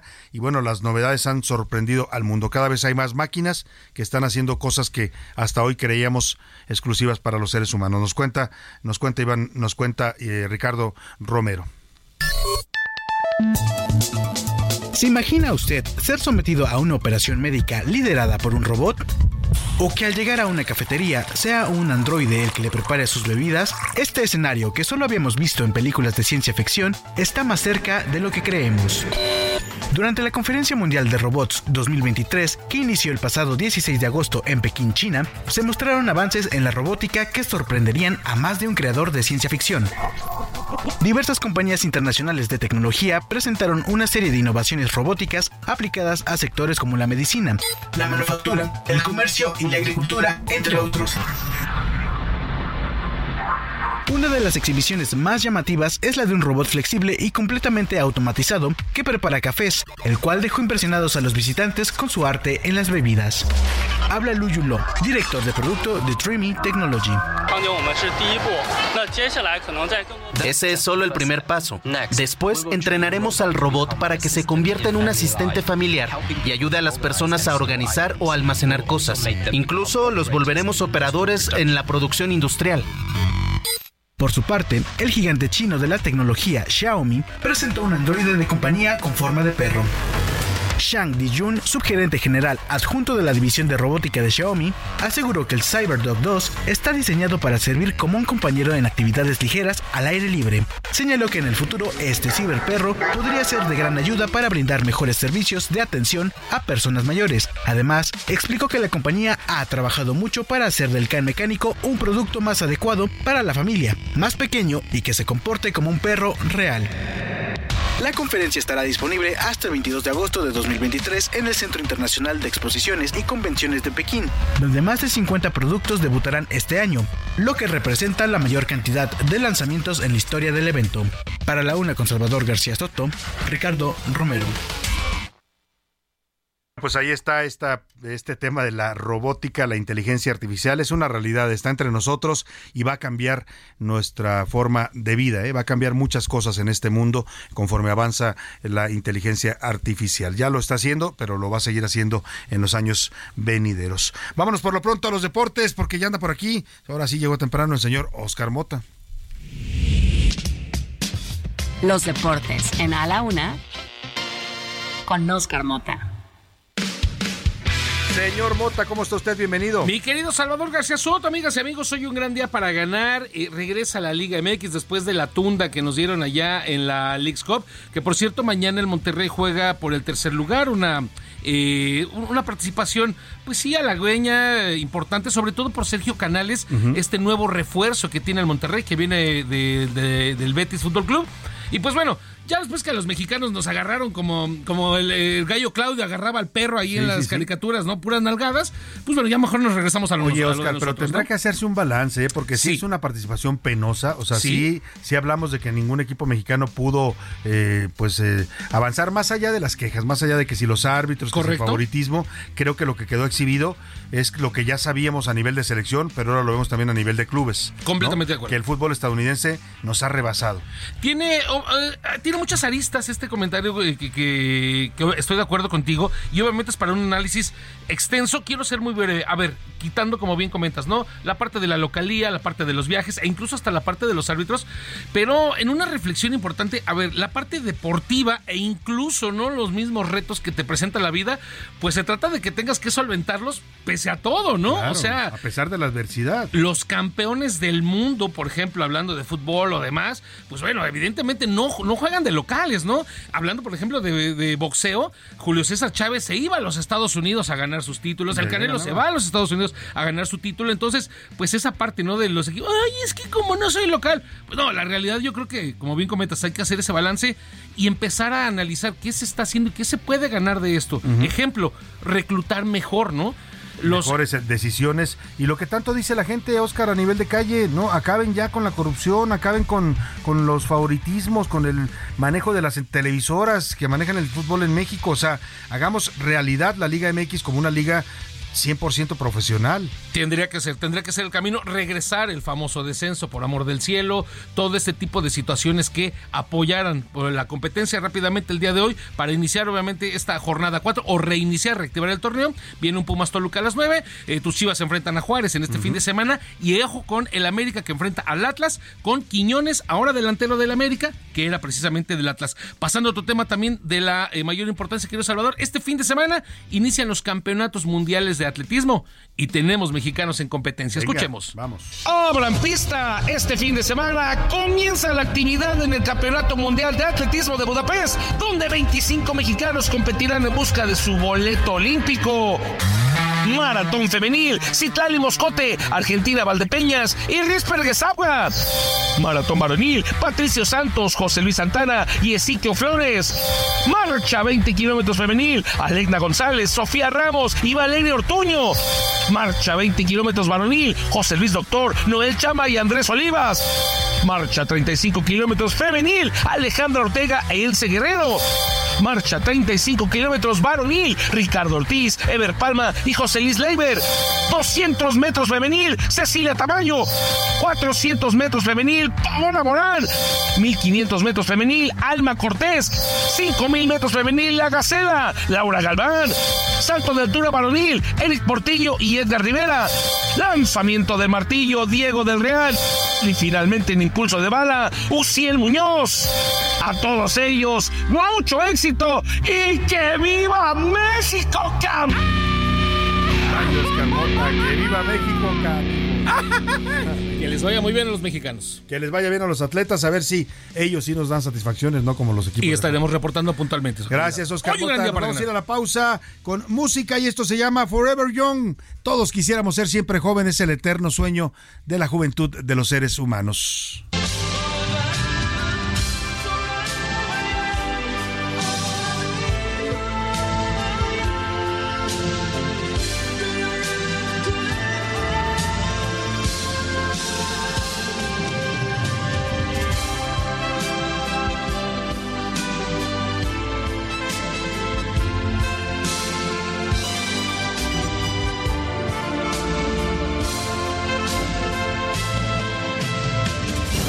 No le cambies. Estás en A la Una con Salvador García Soto. Información útil y análisis puntual. En un momento regresamos. Heraldo Radio, la H se lee, se comparte, se ve y ahora también se escucha.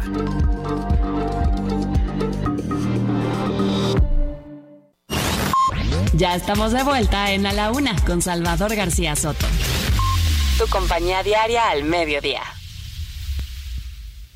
¿Tienes miedo de que tu hijo se convierta en un adulto insatisfecho? Este 14 de octubre en el Master Bebemundo vamos a darte las herramientas para que tu hijo se convierta en líder de su propia vida. Master Bebemundo 2023, niños felices, adultos líderes. En Papalote Museo del Niño, boletos a la venta en masterbebemundo.com. Cuando apenas era un jovencito mi mamá me decía, cuidadito, si un amor tratas de encontrar. Cuando apenas era un jovencito mi mamá me decía, mira hijito, un amor pronto has de encontrar. Le pregunté cómo podría saber lo que era María. Me miró, luego se sonrió. No la busques, dijo muy bonita, porque al paso del tiempo se le quita. Busca amor,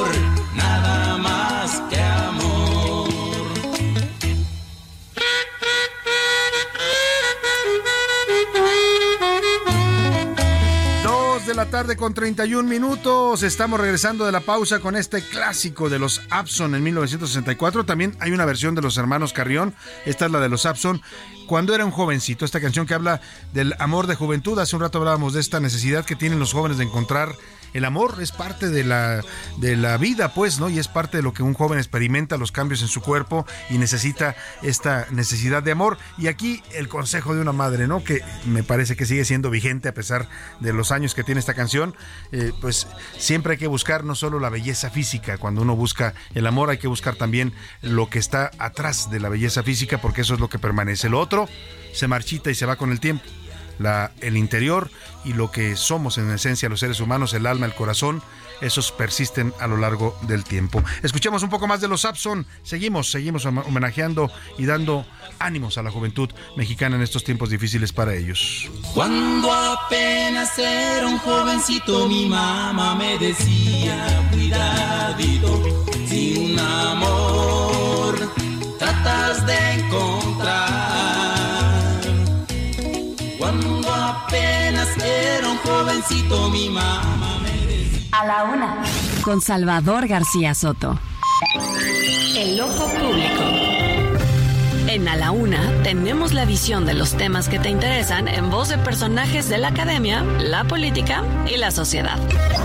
Hoy escuchamos a Melisa Moreno. En Melisa lo explica todo. El loco público.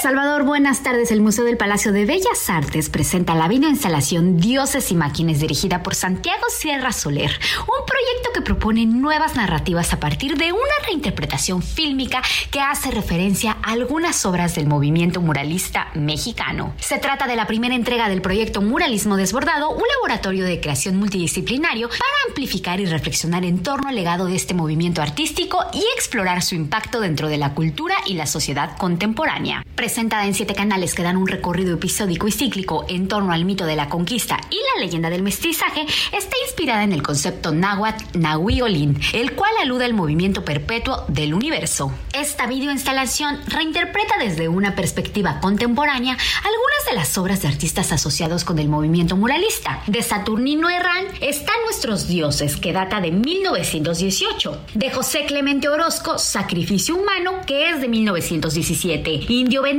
de 1948. Cortés de 1937-1939.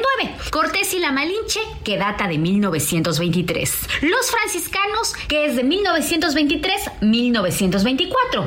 Los aristócratas de 1923. Y basura social que es de 1923-1924. Mientras que de Diego Rivera tenemos Paisaje de Tehuantepec que data de 1924. Mercado de Tlatelolco Tlatelolco del año 1942 y Guerrero Indio de 1931. Finalmente, de Fermín Revueltas, tenemos la obra Alegoría de la Virgen de Guadalupe de los años 1922-1923. Si quieres saber más, solamente tienes que entrar a museopalaciodebellasartes.gov.mx. Salvador, esto es todo por hoy. Yo soy Melisa Moreno y me encuentras en arroba melisototota. Nos escuchamos la siguiente. A la una, con Salvador García Soto. Dos de la tarde, 35 minutos. Seguimos en a la una con usted en este viernes, viernes ya 18 Sí, viernes 18 de agosto. Qué rápido se nos está yendo este año y este mes de agosto. Y escuchaba con atención, como siempre, a Melisa Moreno. Le recomiendo que siga siempre sus recomendaciones porque es una eh, mujer, una periodista muy, siempre muy involucrada en todos los asuntos de la cultura, la literatura y todo lo que tiene que ver con las artes en nuestro país. Así es que si ella recomienda algo, váyase a verlo. Va a ver que eh, la verdad no le hará nunca una mala recomendación. Y vámonos a otros temas importantes. Antes de seguir con la información, que ahora le voy a hablar de lo que está pasando pasando en el mundo con los incendios. Nos estamos quemando ¿eh? en varios países del mundo. Hay incendios que se están volviendo incontrolables. Ciudades de Estados Unidos que están siendo eh, pues eh, afectadas ya por los incendios. En España, en Canadá. Bueno, pues un tema grave lo que está pasando y que tiene que ver, por supuesto, con los efectos del cambio climático.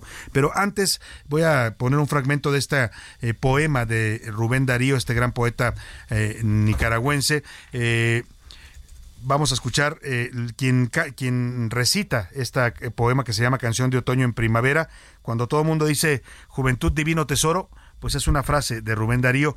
Aquí lo vamos a escuchar en la voz de Patricio Echeverría. Él es un músico ecuatoriano. Escuchemos esto que hay que valorar cuando se tiene, porque no es eterno y hay que vivirlo intensamente. Juventud, divino tesoro, ya te vas para no volver. Cuando quiero llorar, no lloro. Y a veces lloro sin querer. Plural ha sido la celeste historia de mi corazón. Era una dulce niña en este mundo de duelo y aflicción. Miraba como el alba pura, sonreía como una flor. Era su cabellera oscura, hecha de noche y de dolor. Yo era tímido como un niño. Ella, naturalmente, fue para mi amor hecho de armiño. Herodías y Salomé bueno, pues ahí está este poema de Rubén Darío, Canción de Otoño en Primavera. Fue publicado en el poemario Cantos de Vida y Esperanza en el año de 1905. Pero la poesía, la poesía, dicen, no tiene edad. Usted puede leer un poema escrito hace siglos y sigue siendo una belleza para el ser humano. Escuchemos un poco más de temas interesantes y vamos con Iván Márquez que nos cuenta esta ola de incendios que está afectando ya a varios países.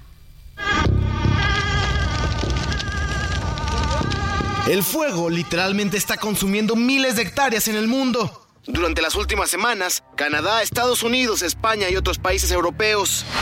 En el continente americano, desde hace un par de semanas, la zona noreste de Canadá ha sido consumida por el fuego. Los fuertes incendios han obligado a evacuar a más de 30.000 familias en las ciudades de Yellowknife. Más de 5.2 millones de hectáreas han sido consumidas por el fuego, terminando con la vida de la flora y fauna. En Estados Unidos la cosa no es diferente. La paradisiaca isla de Hawái se ha convertido en todo un infierno. Al menos 80 personas han fallecido en medio de las llamas. 13.000 familias se han quedado sin hogar y hay centenares de desaparecidos. Este viernes, el encargado de protección civil de la isla de Maui emitió su renuncia ante su incapacidad de controlar el fuego. Mientras tanto, en las calles de la isla se viven escenas dantescas. Estamos rodeando el edificio. Hay mucho humo aquí, pero qué carajos. En Europa la cosa no es diferente. España vive una racha de incendios que ha consumido 77 mil hectáreas. En la isla de Tenerife han sido evacuadas miles de personas, mientras los cuerpos de emergencia siguen sin poder controlar el fuego. 4.000 familias han sido evacuadas, mientras las poblaciones cercanas como Arafo, Candelaria y El Rosario ya se ven afectadas. La cosa está fea, ya, ya pasamos una situación tensa, casi me cajita. Países Bajos también vive una ola de incendios que han consumido miles de hectáreas, mientras miles de personas evacúan sus casas y edificios en búsqueda de resguardo. Para la una con Salvador García Soto, Iván Márquez. Bueno, pues ahí está lo que está pasando en varios países aquí en el continente americano, ya en Canadá y Estados Unidos. Más de 112 personas han muerto ya por los incendios en los Estados Unidos. 30 mil familias han sido evacuadas en estas zonas del noroeste de Canadá que está literalmente ardiendo. Y bueno, la tragedia en Hawái, en la isla de Maui, es de verdad dolorosa. Hay videos en redes sociales donde pues se está viendo cómo se consume los bosques tropicales, las selvas que abundan en esta, en esta parte de Hawái. Pues eh, terrible lo que está pasando y es una consecuencia de, definitivamente de las altas temperaturas, de la alta radiación solar, todo lo que está trayendo el cambio climático. Y vamos a otro tipo de cambio, este es político. Ecuador está viviendo elecciones presidenciales. Mire, ha sido tal la violencia en este proceso de Ecuador, el asesinato del candidato Fernando Villavicencio, que pues murió en medio de denuncias sobre amenazas de cárteles de la droga. Él llegó a mencionar amenazas del cártel de Sinaloa mexicano y luego el asesinato de otro dirigente político también importante del Ecuador, un dirigente de partido. Bueno, pues eh, ha sido tal la violencia que eh, se ha decidido anticipar las elecciones presidenciales para este domingo. Quieren ya que se termine esta etapa de convulsión política y violencia en el Ecuador. Vamos con Cristina Romero, periodista del Canal Sur allá en Loja, Ecuador. Te saludo, Cristian, perdón. Cristian, te saludo. Muy buenas tardes. Mi estimado Salvador García, buenas tardes. Desde Ecuador te saluda Cristian Romero. Efectivamente, este 20 de agosto, este día domingo, se desarrollarán las elecciones anticipadas que daba a conocer el presidente Guillermo Lazo, donde en los últimos días se ha visto envuelto justamente por la situación que ya se conoce, el fallecimiento de este atentado que sufrió uno de los candidatos, Fernando Villavicencio, y que luego del mismo, eh, pues se tuvo que buscar un candidato para poderlo reemplazar. En este caso será el otro periodista conocido también de Ecuador, Cristian Zurita, quien acompañará en siendo parte de este binomio por la lista 25. Llega manchado de sangre, de mucho hermetismo, sobre todo para estas elecciones. Arriba están liderando partidos políticos o candidatos como el mismo Jan Topic, el mismo Otto Hosner, el mismo eh, Cristian Zurita por ahí que también se suma y por supuesto el empresario Novoa. Así se va a desarrollar estas elecciones para este día domingo 20 de agosto en nuestro país. La expectativa está si es que habrá o no segunda vuelta electoral. Todo apunta de que sí. ¿Cuál va a ser ese segundo candidato? Porque en primera instancia se esperaba que vaya el tema del correísmo, pero ahora la indecisión de los ciudadanos hace todavía que se mantenga más hermetismo en este proceso electoral, que por cierto todos los recintos y, lo que ha dado a conocer el presidente deben estar totalmente resguardados por el mismo hecho de violencia que se ha dado en el país. Así se va a desarrollar este elite, este proceso electoral en nuestro país este domingo Muchas gracias, Cristian Cristian Romero, periodista de Canal Sur allá en Loja, Ecuador, por este reporte que nos haces. Y bueno, pues esperemos que finalmente, eh, con las elecciones anticipadas que está decretando el gobierno de Ecuador, se resuelva ya este tema de violencia política que ha padecido y ha sacudido a este proceso en, tu país. Muchas gracias, Cristian Romero, y un saludo hasta allá, hasta Loja, Ecuador. Oiga, los, eh, hablando de elecciones, eh, el proceso interno de Morena, pues ya sabe usted que está convulsionado en estos momentos por las acusaciones de Marcelo Ebrard. Eh, tensión. Ayer no quisieron firmar los representantes de ver la validación de las encuestas que van a participar, las encuestadoras que van a hacer estas encuestas eh, en los siguientes días para Morena. Y bueno, pues a todo esto le cantan los curuleros de San Lázaro, le hicieron su canción a Marcelo. Dicen que Morena es una trampa, una trampa maldita. Escuche usted. A ver, no trampas, ni grandes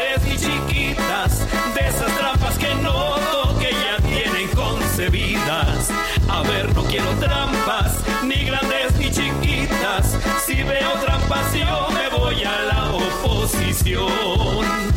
Estoy súper harto ya, siento que me la van a hacer. Esto ya lo viví, me cae. Paso con Andrés Manuel. Me dijiste que nomás yo era tu gallo. Tus palabras el viento se las llevó. Ahora solo quedo yo, corcholato. Por confiar en tus palabras yo quedé. A ver, no quiero trampas, ni grandes ni chiquitas. De esas trampas que no que ya tienen concebidas. A ver, no quiero trampas, ni grandes ni chiquitas. Si veo trampas yo me voy a la oposición. A ver, no quiero trampas de Historias descabelladas con Mauricio Rugerio. Oiga, 2 con 45 y hoy es un viernes de pelos, porque está aquí Mauricio Rugerio, nuestro colaborador, para hablarnos de temas siempre interesantes que tienen que ver con el cabello, con la belleza. Y hoy Querido Mauricio, bienvenido, ¿cómo estás? Bien, Salvador, muy contento de estar acá y con esto del rejuvenecimiento. ¿Qué te parece Barbie? Eh, Barbie, desde 1959. Barbie, esta muñeca que ha sido parte ya de la cultura pop, de la cultura moderna, que ha fijado estereotipos de belleza.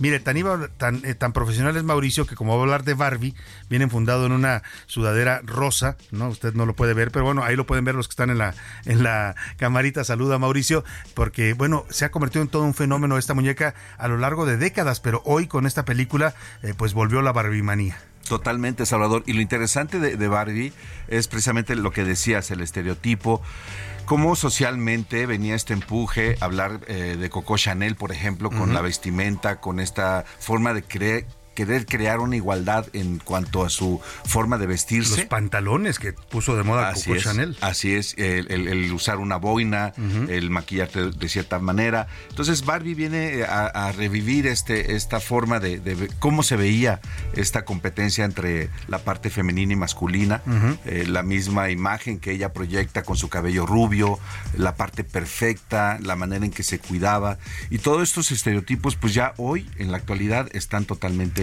rebasados. Totalmente, Salvador. ¿no? Y esa y la- además vay- valga, valga la, la redundancia, pero estigmatizados también. ¿no? Total y absolutamente. Y esa es la, la parte interesante que yo veo en esta obra, si me, me lo permites compartir, donde ya la belleza ya no es como se miraba antes, basada precisamente en el visajismo.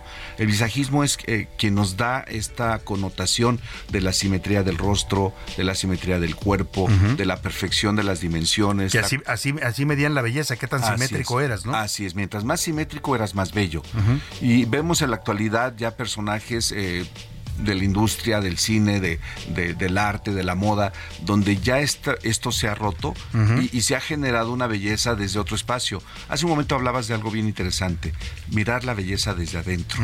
Ya no el aspecto físico, sino que esta belleza que puede resplandecer en cada uno de los seres que nos escuchan, por ejemplo, ahora en, en tu espacio. Que realmente dejen de sufrir por querer parec- parecerse o tener que emular a alguien y que noten en sí mismos la belleza que pueden proyectar.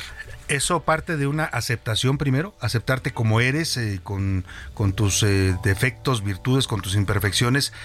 eh, parte de eso para poder reflejar esta belleza que todos tenemos. Sí, por supuesto. Parte de, de que primero, fíjate, un ejercicio que yo invitaría a todos nuestros radioescuchas que hicieran, Salvador, mirarse al espejo. Ujú. Mírense al espejo y, y- y lo más interesante, mirarse sin juicios, sin opinar. Solo en un, en un proceso de lo que bien dices, aceptarte. Qué, qué interesante porque a veces nosotros somos nuestros peores críticos, ¿no? Totalmente. O sea, nos podemos demoler con una mirada al espejo y decir qué feo me veo, qué gordo estoy, qué narizón, qué cachetón. Y, y- y la, y la memoria, este es otro tema social, la memoria nos lleva a mirar lo que no nos gusta. ¿Por qué no a través de esta conversación que estamos teniendo hoy, Salvador, si me lo permites, invitar a, a todos eh, nuestros radioescuchas que se observen desde lo que les gusta, de lo, desde la parte que los atrae? Porque hay un ejercicio muy simple. Cuando tú vas en la calle y volteas a ver a alguien, le volteas a ver algo que te llama la atención, que te parece agradable, no que te parece desagradable o que no te guste. Entonces, desde esa mirada, tú puedes entonces empezar a expresar tu propia belleza. Qué interesante, la verdad. Yo coincido totalmente contigo en que han cambiado los estereotipos. Las propias firmas de, moda ahora, eh, pues han buscado tener modelos más naturales, más, más parecidos a los seres humanos reales, ¿no? Que estas eh, Barbies literalmente que desfilaban antes en las pasarelas. Y eso habla de esto, de que lo que dices tú, el, el mundo ha cambiado sus paradigmas de belleza. Totalmente. Hablar de marcas, por ejemplo, Salvador, te darás cuenta a nivel global cómo es que ahora emergen las tendencias de lugares como Indonesia, como Indonesia, como Corea, como- de lugares que antes no aparecían en el mapa. Hablar eh, tipificando esta parte, Milán, París, Claro. Londres, Nueva York. Eh, El propio México, Mauricio, que tiene- México es un país es. que ha, sacado al mundo su, su, su belleza también, ¿no? El estereotipo mexicano hoy está de moda en el mundo. Pues lo vemos con Yalitza, por ejemplo, Sí. mujer de Oaxaca, Muchos cierto, otros. de Tlaxiaco. Claro, de Tlaxiaco, Oaxaca, tú, tú tienes eh, familia mi, por mi allá. padre, mi padre era de allá. Territorios oaxaqueños. Pero, pero es, es- es esto, precisamente, la belleza no que sea el estereotipo, no la imagen de la mujer rubia, no la imagen del cabello que tenga que estar perfecto y que se permita el ser humano descubrir, redescubrir su belleza a través de observarse y aceptarse. A partir también de la premisa de que si usted no se ama a sí mismo, no puede amar a nadie más. Total y O sea, absolutamente. para amar a alguien más, usted primero tiene que amarse a sí mismo. Mauricio Rugerio, como siempre, nos trae temas interesantes de estos, de estos temas aquí en tu sección de pelos. Y bueno, pues eh, recuerda a la gente tus redes sociales para que te busquen, Con para que te vayan a ver allá a tu salón en la colonia del Valle. En Facebook estamos como Staff M, Staff como equipo de trabajo en inglés, S-T-A-W-F-M. Y en Instagram estamos como Staff M Lounge. Y lo que usted escucha aquí de Mauricio, que es un experto en estos temas, se ha preparado a lo largo de los años, tienes más ya de 40 40 años de peluquero. Casi cinco décadas. Casi cinco décadas, pues eh, también lo va a ver cuando lo vaya a ver a su salón. Mauricio es así, lo recibe usted platicando, lo, lo, analiza, lo hace sacar eso que él dice, todos tenemos adentro y a veces lo reprimimos. Gracias, Mauricio. Un, placer, Salvador. Saludos para ti. Vámonos a otros temas importantes. A la una, con Salvador García Soto. Oiga, y esta canción nos remite invariablemente, no sé usted, pero a mí en cuanto la escucho me remite a la imagen de Shrek, este personaje eh, de las películas animadas que se volvió todo un fenómeno, que tuvo una saga larguísima de películas y ahora llega al teatro musical en México. Se va a presentar Shrek el musical el viernes 25, sábado 26 y domingo 27 de agosto, el próximo fin de semana, o sea, la siguiente semana. Es Shrek el musical escolar en el Teatro Rafael Solana, ubicado en Miguel Ángel de Quevedo. Ya le regalamos pases dobles, pero ahora tengo el gusto de saludar en la línea telefónica a Rosalicia Delaine, quien es directora de esta obra Shrek, el musical escolar. ¿Cómo está Rosalicia? Un gusto saludarte. Buenas tardes. Hola, ¿qué tal, Salvador? Muy buenas tardes, muy bien. Oye, platícame, van a estrenar esta obra musical de Shrek, esta nueva generación, entiendo, de la Escuela de Teatro Musical. Así es, nosotros eh, tenemos la licenciatura en actuación y teatro musical con validez internacional, nos estaba la OCUAL de Londres, y pues gracias a eso nosotros vamos a presentar el proyecto anual de nuestros alumnos en asociación con Music Theater International, que son los que tienen los, los derechos de Shrek. Eh, y vamos a estar ahí en el Rafael Solana el viernes por la tarde y sábados y domingos por la mañana, el sábado 26 y el domingo 27. Claro. Vamos a tener orquesta en vivo, el escenario giratorio y son eh, 50 actores en escena. 50 actores. Es una producción importante de Recrea, Teatro Escuela de Teatro Musical. Y pues hemos estado invitando a nuestro público, mm, mm, Rosa Alicia, eh, invítalos tú, diles qué van a ver y qué van a encontrar, un espectáculo familiar, además que pueden ir el fin de semana próximo. Así es, van a encontrar un espectáculo familiar que por supuesto nos narra un poco la historia de la primera película que todos conocemos y amamos. Eh, tenemos a todas las criaturas de cuento, tenemos a Pinocho con su nariz que, crece, eh, también tenemos por ahí a la dragona, también van a poder ver eh, justo la transformación de Fiona. Y pues tenemos ahí una gran inversión en prostéticos para que todo se vea increíble y podamos llevar a escena esta, esta historia, ¿no? Claro regalamos boletos, eh, Rosalicia, para que la gente se vaya a verlos el próximo fin de semana, la siguiente semana, ojo, 25, 26 y 27 en el Teatro Rafael Solana, ahí en Miguel Ángel de Quevedo, 687 en Coyoacán. Tenemos los ganadores, José Luis, rápidamente. Rapidísimo, Fabiola Bermejo, Rodrigo González, Francisco Carmona, Rodrigo, Rodrigo Sandero y la señora Marta Alicia Romero García. Saludos a todos, felicidades. Pues todo el éxito para esta nueva generación de Recrea, Teatro Escuela de Teatro Musical, en esta presentación, en esta puesta en escena que van a tener de Shrek el musical escolar. Rosa Isela, les deseamos de verdad todo el éxito. Y invita a la gente, hay jóvenes que nos escuchan y que tal vez el teatro pueda ser una opción para ellos, quieren aprender clases de actuación. ¿Cómo pueden contactarlos en Recrea? Los pueden encontrar en nuestras redes sociales, por ejemplo en Instagram como arroba Recrea Teatro, también en TikTok como Recrea Teatro guion bajo y ahí nos pueden encontrar en el momento que ustedes gusten, nos pueden localizar muy fácil. Pues muchas gracias por los pases dobles para nuestro público y todo el éxito, Rosalicia Delaine, directora de la obra Shrek, el, el, el, el musical escolar. Muchas gracias. A ti, hasta luego. Igualmente, gusto en saludarte. Pues ya, ya están los ganadores. Váyanse la siguiente semana, próximo fin de semana, a ver esta obra de Shrek, el musical escolar. Nos despedimos de usted. A nombre de todo este equipo le quiero decir gracias. Gracias por su compañía hoy y toda la semana. Que pase un excelente fin de semana. Descanse, relájese. Y el lunes, ya lo sabe, aquí lo esperamos todos a la una. Hasta pronto. Por hoy termina a la una con Salvador García Soto el espacio que te escucha, acompaña e informa. A la una, con Salvador García Soto.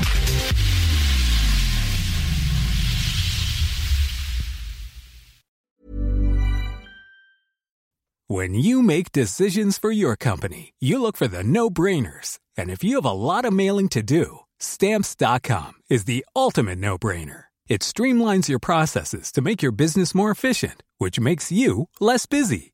Mail checks, invoices, legal documents, and everything you need to keep your business running with stamps.com.